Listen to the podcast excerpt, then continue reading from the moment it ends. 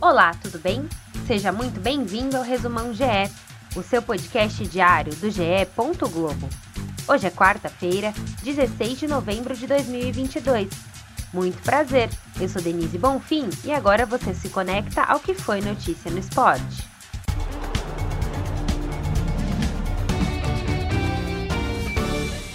A uma semana da estreia na Copa do Mundo, a França confirmou mais um desfalque, o quarto.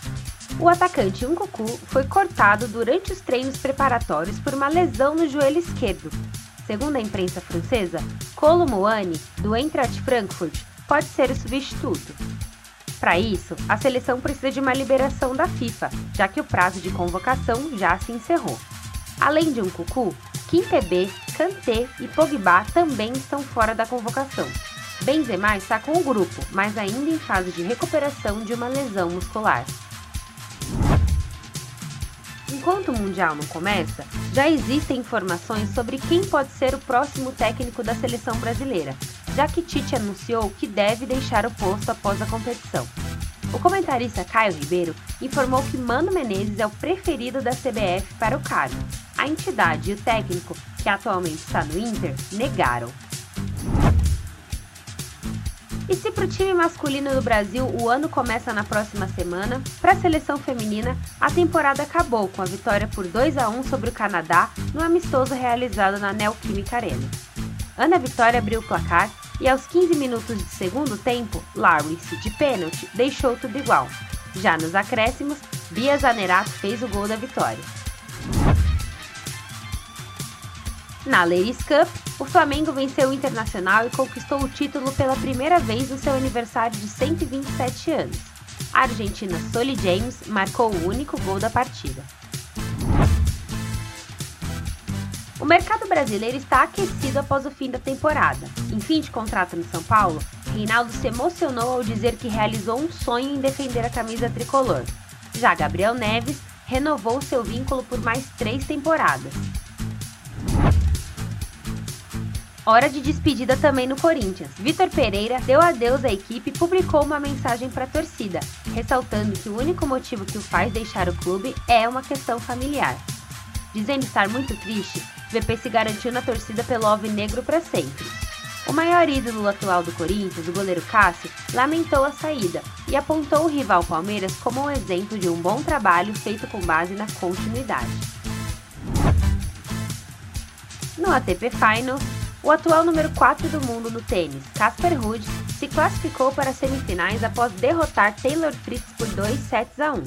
Rafael Nadal, que já está eliminado do torneio, será o próximo adversário do norueguês, que pode subir no ranking, atualmente liderado por Carlos Alcaraz. Você já ouviu os novos podcasts do GE? Tem o Partiu Qatar, que traz histórias, curiosidades e o caminho de cada seleção rumo à Copa do Mundo. Toda quarta e sexta uma seleção diferente, como num álbum de figurinhas, até completar as 32. E o É Campeão, que mostra a trajetória do título de grandes clubes brasileiros que fazem aniversário redondo neste ano de 2022. Os dois primeiros episódios já estão no ar e contam na voz de Luiz Roberto e com relatos de quem participou da campanha os títulos brasileiros de 1992 do Flamengo e da Copa do Brasil de 1997 do Grêmio. Esses e mais 40 podcasts estão em ge.globo podcasts, no Globoplay e nas principais plataformas de áudio. Agora, fique ligado na Agenda GE, lembrando que todos os horários são de Brasília.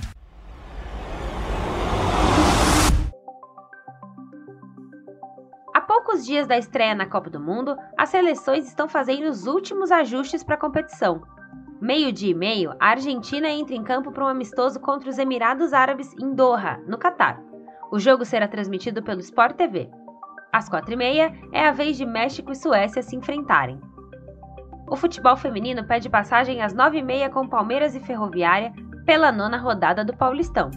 O Sport TV 2 terá Praia Clube Pinheiros às sete da noite em jogo válido pela Superliga de Vôlei Feminino.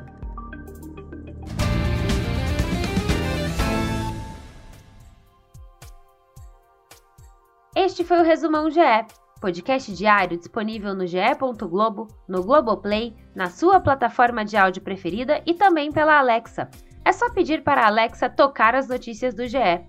ge.globo/podcasts. Siga, assine, se inscreva e favorite. Assim você recebe uma notificação sempre que sair um novo episódio. O Resumão GE conta com a coordenação de Rafael Barros e a gerência de André Amaral. Eu sou Denise Bonfim e me despeço por aqui. Voltamos na madrugada de quinta-feira.